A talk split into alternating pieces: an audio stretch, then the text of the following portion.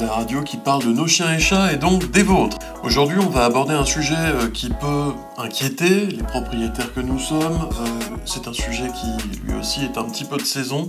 On va parler de l'atout. On va parler de l'atout chez le chat. On va aussi parler de l'atout chez le chien et voir quelles en sont les causes, euh, des plus bénignes, des plus normales, euh, aux plus inquiétantes là. Euh, on va vraiment tout couvrir et tenter de, tout voir pour que vous ayez en main toutes les clés de la santé de votre chien et de votre chat. On y va, c'est parti, on va parler de l'atout, du toutou et du matou. Alors on va commencer par le chien. Tout d'abord, euh, une chose euh, qu'il faut bien regarder, euh, c'est que toutes les toux ne sont pas forcément des toux bactériennes ou virales. Il y a une toux surtout chez le chien, qui est, à considérer de manière, assez claire, ce sera la, la toux d'irritation qui, elle, sera due à l'éducation du chien. Alors comment c'est possible? Mon chien tousse alors qu'il a euh, son, collier, qu'il a, enfin, qui, tire sur la laisse, etc. Ben, c'est tout simple en fait. Le chien, euh, quand il est en cours d'éducation, quand il continue de tirer sur sa laisse, euh, veut souvent aller plus loin et donc il va avoir une irritation au niveau du collier, au niveau du cou, qui euh, peut lui causer une espèce de, petite toux rauque euh, qui ne va jamais durer très longtemps. Cette toux est parfaitement bénigne. Hein. Bien entendu, on va veiller à bien éduquer son chien, histoire qu'il ne tire plus sur sa laisse, euh, qu'il soit éduqué à rester au pied ou le long de la jambe lors de la marche, histoire de ne pas avoir ce genre de toux.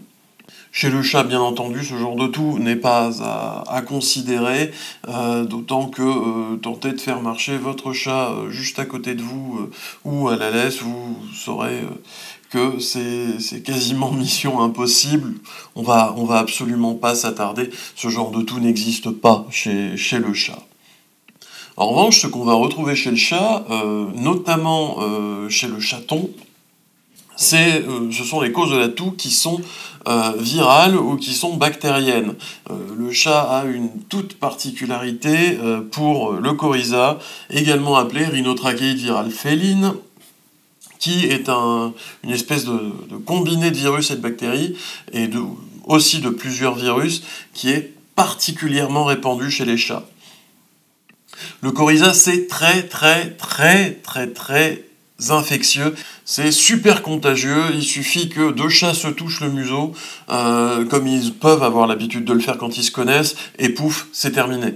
Euh, le coryza se transmet essentiellement dans euh, les sécrétions lacrymales, donc les larmes, ça se transmet aussi dans les sécrétions nasales, en gros tout ce qui, est de, de la sphère oronasale du chat, à partir du moment où ils vont, où ça va toucher les chats à côté, va, euh, peut transmettre le coryza de manière assez virulente.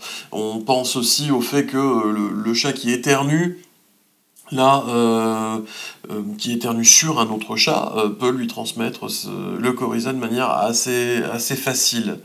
C'est d'ailleurs pourquoi le coryza, euh, c'est à peu près un chat sur deux qui l'a.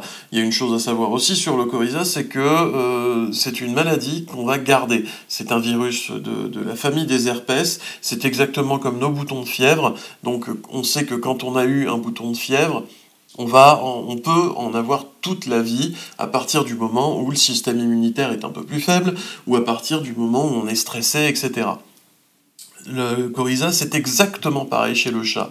Donc le chat va le contracter une première fois et peut euh, voir des formes euh, aigu de coryza se reproduire, mais là de manière euh, chronique. À savoir que tous les ans, par exemple à l'hiver, si il a une particulière sensibilité à tout ce qui est froid, par exemple, dans le cas d'un déménagement, on voit aussi le coryza revenir. c'est à ce moment-là, on, est sûr que son chat qui a une contrariété, une faiblesse du système immunitaire, va voir les, symptômes du coryza se reproduire. Alors qu'est-ce que c'est les symptômes du coryza? En gros, on va avoir euh, du, beaucoup de mucus, euh, donc euh, le nez qui coule, la truffe qui coule, les yeux qui larmoient, ça commence comme ça et plus ça va, plus c'est irrité, il y a une espèce de conjonctivite qui se crée au niveau des yeux, et à ce moment-là, le mucus devient globalement assez, assez purulent et, dégoûtant, d'une couleur jaune verdâtre. ça, c'est typique du coryza, mais vraiment typique, avec le chat qui éternue, qui le transmet, etc.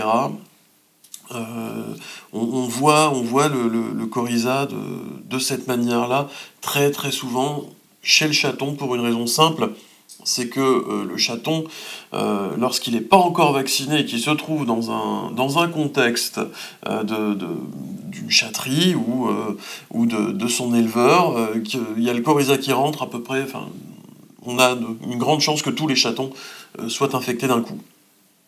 Alors qu'est-ce qu'on peut faire contre le coryza ben, La première chose, c'est déjà de vacciner. Mais bien évidemment, euh, comme tous les vaccins, il faut mieux attendre euh, environ trois mois euh, pour que le système immunitaire du chaton soit assez mûr pour accueillir le, vaccin et pour commencer à produire ses anticorps.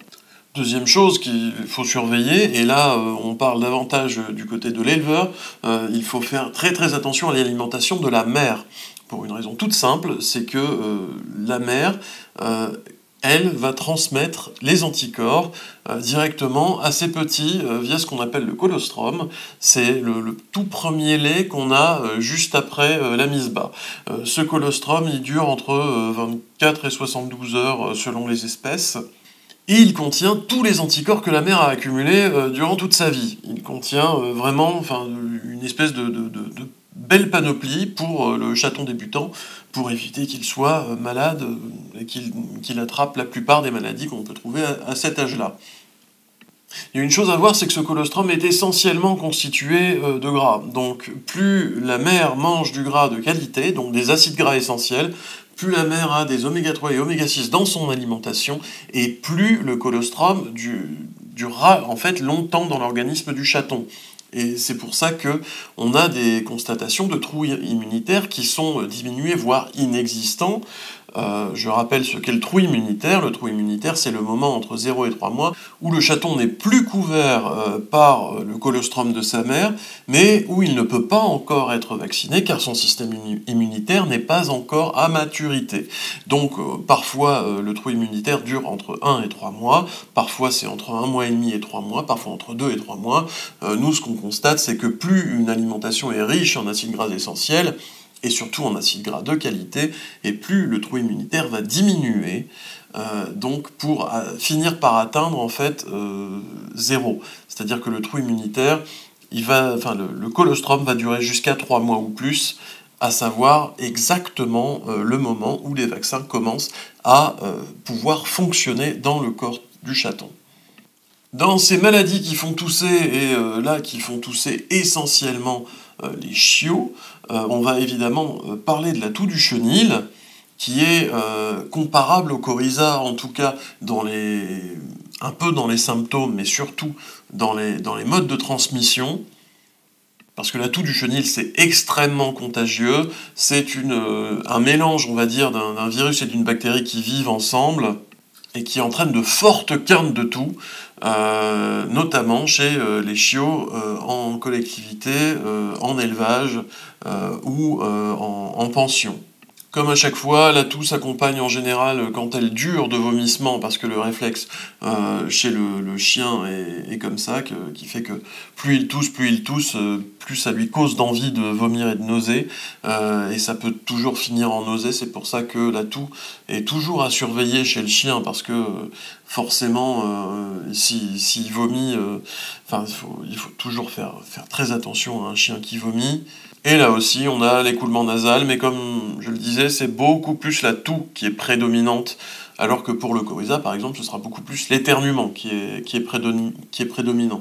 Le chat euh, n'a pas tendance à, à tousser lorsqu'il a un coryza. Une autre infection virale et bactérienne qui, elle, touche invariablement les chiens et les chats, euh, ce sera la bronchite, la bronchiolite, euh, où là on entend une toux grasse, hein, un peu grasseillante, euh, avec des mucosités qui, sortent. mais elle commence par une toux sèche en général et par une pharyngite, une laryngite, un, mal de gorge. Ce qui fait que lorsque votre animal est un peu abattu, vous voyez qu'il a un peu de fièvre, etc., essayez immédiatement de palper euh, la gorge, surtout euh, dans ces périodes euh, fin d'hiver, début de printemps, où on a beaucoup d'humidité, où on a le temps qui se réchauffe. c'est toujours bon de, regarder si on n'a pas une petite infection qui traîne de ce genre. donc essayez juste de palper la gorge de votre chien, de votre chat. Si vous voyez qu'il y a un mouvement de recul, c'est très sans doute une bronchite ou une bronchiolite. Si ça s'accompagne ensuite d'une toux sèche qui devient euh, par la suite une toux grasse plus, plus le temps passe. Euh, bien entendu, allez chez votre veto, euh, il y a de grandes chances que ce soit une bronchite. Après, on a deux autres pathologies qui sont quand même beaucoup plus graves. Hein. chez le chat, on aura essentiellement la pneumonie qui, elle, va dériver euh, d'une bronchite, d'une bronchiolite qui va être en fait une surinfection sur euh, un virus ou une infection qui a déjà été euh, en cours. Il faut vraiment faire gaffe à la surinfection parce que la pneumonie c'est malheureusement souvent fatal hein, et c'est vraiment une, teigne à s'en débarrasser. Vraiment il faut, il faut faire très attention dès qu'on voit les premiers symptômes de bien prendre les précautions et de bien aller chez son veto euh, pour être sûr que, son animal ne développe pas une surinfection. Ensuite, pour le chien, on va aussi éviter de confondre deux choses, hein, euh, que sont euh, tout du chenil et la maladie de Carré. La maladie de Carré est une infection virale extrêmement dangereuse qui, elle, non seulement euh, voit euh, un écoulement nasal, de la conjonctivite, du larmoiement, euh, de la toux, mais voit aussi diarrhée et vomissement en plus. Donc à partir du moment où votre chien tousse et qu'il y a une diarrhée, vous filez tout de suite, tout de suite chez votre veto, parce que la maladie de Carré, c'est un chien sur deux qui en meurt, et malheureusement ceux qui restent ont également parfois des séquelles neurologiques. Donc il faut vraiment faire très très attention à cette maladie-là. Dans le registre des surinfections, on pense également au chaton, parce que euh, le coryza, euh, lui aussi, est en général assez pénible hein, euh, pour s'en sortir. N'importe qui ayant eu des chatons avec un coryza pourra vous l'affirmer. des choses comme comme aller euh, chercher le mucus à la pipette pour les chats qui ont le nez vraiment très très bouché. Euh, je peux vous confirmer que c'est vraiment pas ragoûtant pour l'avoir déjà fait, hein, mais bon, ça fait partie du charme d'avoir des chats. Mais surtout, surtout, euh, le coryza peut être également la, la, première maladie d'une surinfection, à savoir la chlamydiose féline. Et là, pour la chlamydiose, euh, le danger vient plutôt des poumons, parce que, euh, comme je vous le disais, autant pour le coryza, euh, la toux est quand même assez rare. le chat éternue, mais, mais le chat va rarement tousser. Pour la chlamydiose, on a un risque de, de surinfection, bien entendu. Et là, euh, les, quintes de toux peuvent provoquer des lésions beaucoup plus graves euh, et beaucoup plus durables sur les poumons, euh, voire des, liaisons aussi nerveuses et des lésions neurologiques par le manque d'oxygénation. Donc on fait très attention à la chlamydiose féline et on fait de base très attention à la toux chez le chat qui n'est n'est jamais anodine. Il faut toujours surveiller la toux de son chat.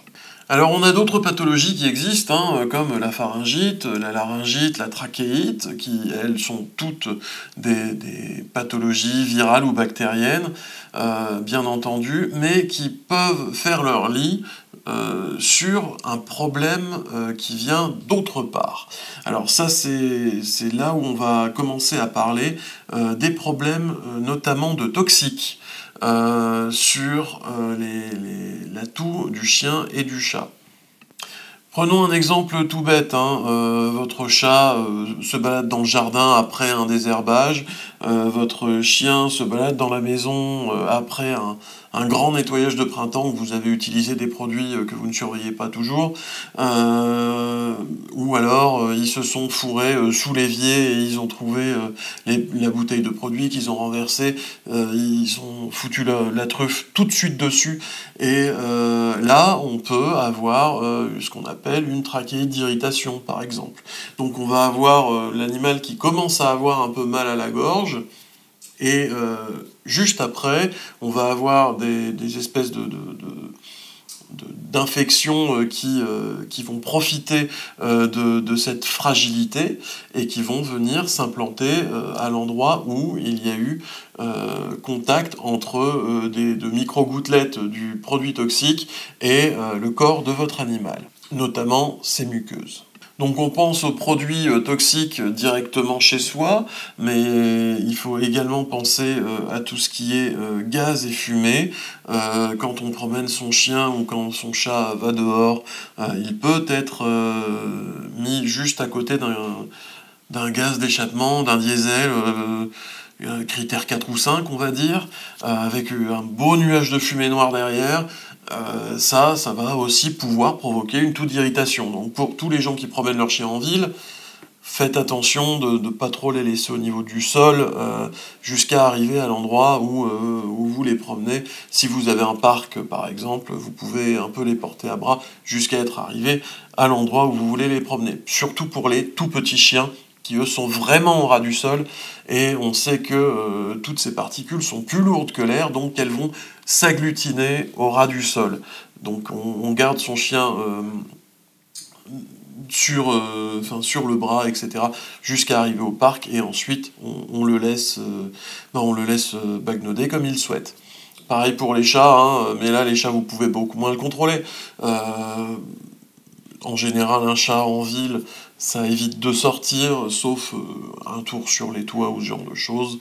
Euh, là, le chat a beaucoup moins de risques pour les gaz d'échappement. Dans les autres toxiques qu'on trouve à l'intérieur, on a aussi la fumée de cigarette. Hein. Il ne faut pas oublier que euh, tout pareil que pour les gaz d'échappement, euh, tout ce qui va être euh, issu de la combustion d'une cigarette, donc qu'il s'agisse de, de, tout ce qui est goudron, etc., ou aussi de nicotine, va s'accumuler au sol. Donc vos chiens et vos chats vont être chez vous beaucoup plus exposés à, à ce genre de, de toxiques. Ce qui peut, à terme, non seulement euh, faire des, trachéites à répétition ou euh, des pharyngites et des laryngites à répétition, mais aussi euh, aller jusque sur le terrain des allergies et provoquer de l'asthme. L'asthme chez le chien et le chat, ça peut, comme je vous le disais, être être causé par de, mauvaises pratiques chez soi, mais ça peut également être causé ben, par le pas de bol. Hein. le, chien ou le chat est allergique aux graminées, au pollen, il est allergique à, d'autres substances qui, se baladent dans l'air, et malheureusement, ben, on se retrouve avec un animal asthmatique. Euh, la toux asthmatique en fait se reconnaît extrêmement facilement. Euh, c'est vraiment une respiration qu'on entend siffler depuis l'extérieur. Euh, c'est pareil chez l'humain d'ailleurs, mais on, entend vraiment une, respiration sifflante, une toux très peu profonde et extrêmement encombrée et sifflante. ça c'est le signe qu'il faut vite y aller chez le veto, parce que l'asthme ça se soigne globalement assez bien même si euh, le traitement peut être extrêmement compliqué à administrer, surtout chez le chat.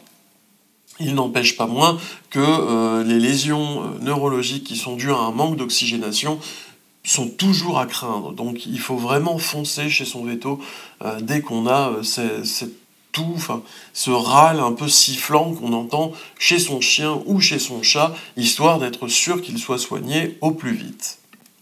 On reste dans le domaine de l'allergie, mais cette fois-ci uniquement chez le chien, euh, qui peut être touché euh, par euh, une maladie auto-immune sous la forme de l'encéphalite. Alors en fait, une maladie auto-immune, c'est comme une grosse allergie du corps à lui-même. le corps va être allergique soit aux protéines qu'il produit, à ses propres enzymes, à ses propres anticorps, soit à d'autres, substances qui, qui s'y trouvent. Et qui, le corps, dans ce cas, va rejeter toutes ces substances. Donc dans le cas d'une encéphalite, pour que le chien en arrive à tousser, c'est que l'encéphalite est déjà très très très avancée. Les premiers symptômes en général, c'est, euh, ce sont vraiment des problèmes neurologiques, des, pertes d'équilibre, euh, le chien qui a l'air un peu absent, un changement de comportement qui peut aller vers l'agressivité. Euh, la toux, c'est vraiment à la fin de va dire de l'encéphalite. c'est donc qu'il est, il est plus plus plus qu'urgent d'aller voir son veto euh, si ce n'est malheureusement déjà trop tard. Donc quand on a bien regardé l'asthme et les maladies auto-immunes, on a fait le tour à peu près de toutes les allergies euh, de ce qu'on appelle les pneumallergènes. Les pneumallergènes, ce sont toutes les allergies qui ont trait aux poumons. Euh, bien entendu, toutes les allergies se touchent. il ne faut jamais l'oublier qu'une allergie de contact, donc quelque chose qui se dépose sur la peau, peut également être lié à une allergie de pneumallergène, donc une allergie de respiration, tout comme ça peut être lié à une allergie alimentaire. En général, le corps réagit mal partout à un allergène. De même, euh, lorsqu'on a un chien qui commence à avoir de l'asthme, ou un chat qui commence à avoir de l'asthme, il faut euh, se douter qu'il risque d'avoir d'autres allergies durant sa vie. On n'oublie pas comment fonctionnent les allergies. Les allergies, c'est tout simple, c'est comme un ballon de baudruche on souffle, on souffle, on souffle dedans euh, jusqu'à ce que euh, ce soit plein et que ça explose. On ne peut pas ensuite remettre l'allergène dans, la baudruche, tout simplement parce qu'elle n'existe plus, elle a explosé.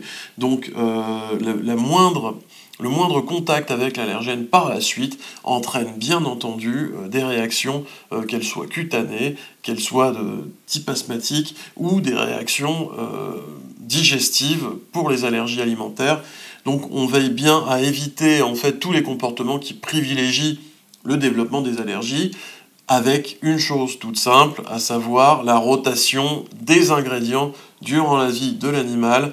On, on peut lui donner un mois du poulet, un mois du bœuf, un mois du poisson.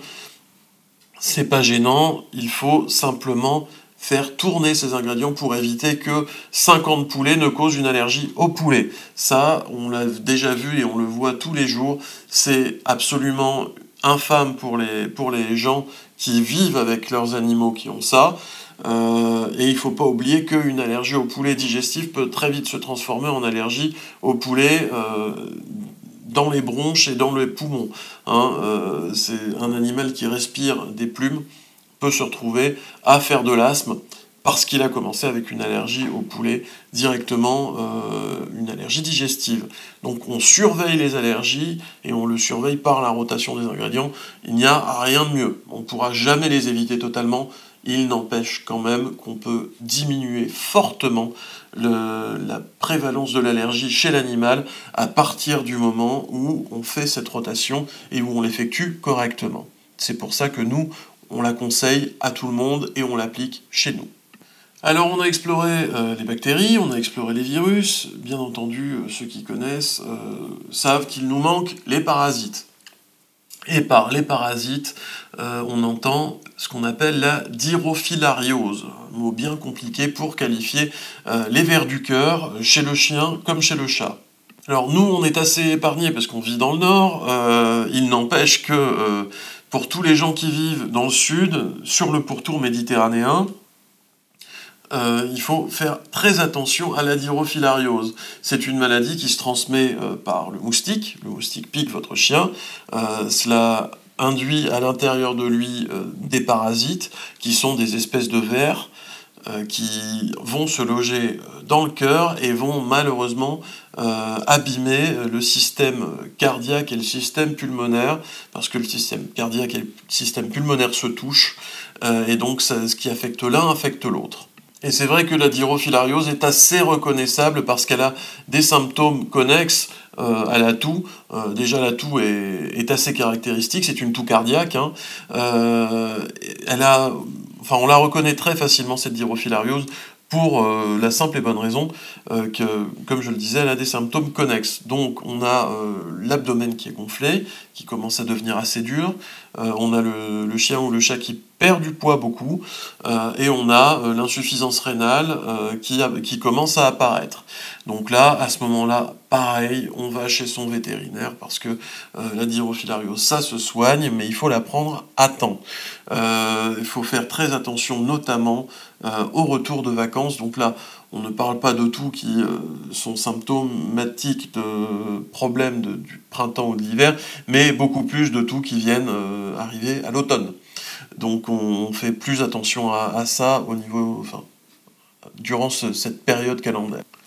On va également avoir des facteurs génétiques qui vont pouvoir créer une toux, euh, notamment avec euh, la toux qui est provoquée par ce qu'on appelle l'hypomotricité ésophagienne. Donc hypomotricité ésophagienne, comme son nom l'indique, c'est un, problème de motricité euh, de l'ésophage. L'ésophage est là pour conduire les aliments depuis la gueule jusqu'à l'estomac. Euh, il arrive que euh, cet ésophage soit un peu trop grand euh, et qu'il ait des, problèmes à acheminer la nourriture. Dans ce cas-là, en fait, l'animal va plus avoir ce qu'on appelle les fausses routes. il va avoir des, des toux comme s'il avait avalé de travers. Euh, ça ne veut pas dire qu'à chaque fois que votre animal avale de travers, il faut, penser à l'hypomodricité ésophagienne, parce qu'il y a quand même euh, de base certaines races qui sont prédisposées. On va retrouver ça majoritairement pour les chiens chez le berger allemand, euh, le labrador, le charpet, le fox terrier. chez le chat, ce sera quasiment uniquement le siamois qui est concerné. Il faut, il faut bien surveiller ça, bien entendu. Hein. Euh, il n'empêche que euh, c'est une, une toux qui est très reconnaissable parce que euh, si le chien ou le chat se met à faire des fausses routes une fois, deux fois par jour, là on commence à s'inquiéter et on va passer une écho pour voir s'il y a un petit problème à l'ésophage. Ça se résorbe normalement par une opération chirurgicale. Et enfin, et là c'est un sujet qui nous intéresse tout particulièrement, euh, la toux peut être causée par une mauvaise alimentation. Comment? Alors ça c'est quelque chose d'assez curieux, mais vous allez comprendre, euh, c'est vraiment fascinant. De même qu'on a parlé de la dirofilariose, donc d'un problème de, cœur qui entraîne la toux, euh, il y a un deuxième problème de cœur qui peut entraîner la toux, et là, c'est une pathologie qu'on appelle la cardiomyopathie dilatée. Alors qu'est-ce que c'est que la cardiomyopathie dilatée? C'est lorsque le cœur de l'animal euh, est trop détendu, qu'il forme une espèce de, grosse boule plutôt que de, former une forme de cœur de chien ou de chat. Et ça, cette pathologie, elle se développe et elle, se, elle explose à partir du moment où il manque un élément essentiel dans l'alimentation du chien ou du chat, c'est quand il manque de la taurine et quand il manque de la L-carnitine. La taurine et la L-carnitine, on les retrouve essentiellement dans les abats frais. Mais il suffit pas pour ça d'avoir des abats traités n'importe comment, parce que euh, des abats frais qui sont cuits à plus de 198 degrés vont perdre la liaison soufre, qui fait que la taurine et la L-carnitine sont ce qu'elles sont, à savoir des protéines complexes, euh, et ces protéines ne seront plus trouvables dans le bol alimentaire du chien ou du chat. Chez le chien, c'est déjà très gênant parce que la taurine et la L-carnitine, ils ne les produisent pas en très grande quantité. Ils ont besoin, en tant que carnivores, d'en avoir dans leur alimentation. Et dans leur alimentation, ça veut dire dans le foie, dans le cœur, dans les reins, dans les poumons de leur proie c'est là où ils vont la trouver euh, la plus biodisponible. Alors comme je le disais, chez le chien, c'est déjà très gênant, euh, mais bon an, mal an, on va dire, le, foie du chien arrive à compenser euh, la taurine, parce qu'il en crée lui-même. il n'empêche que chez le chat, c'est beaucoup plus grave, parce que le chat ne peut pas, le chat ne peut pas faire et synthétiser de la taurine à partir d'autres acides aminés.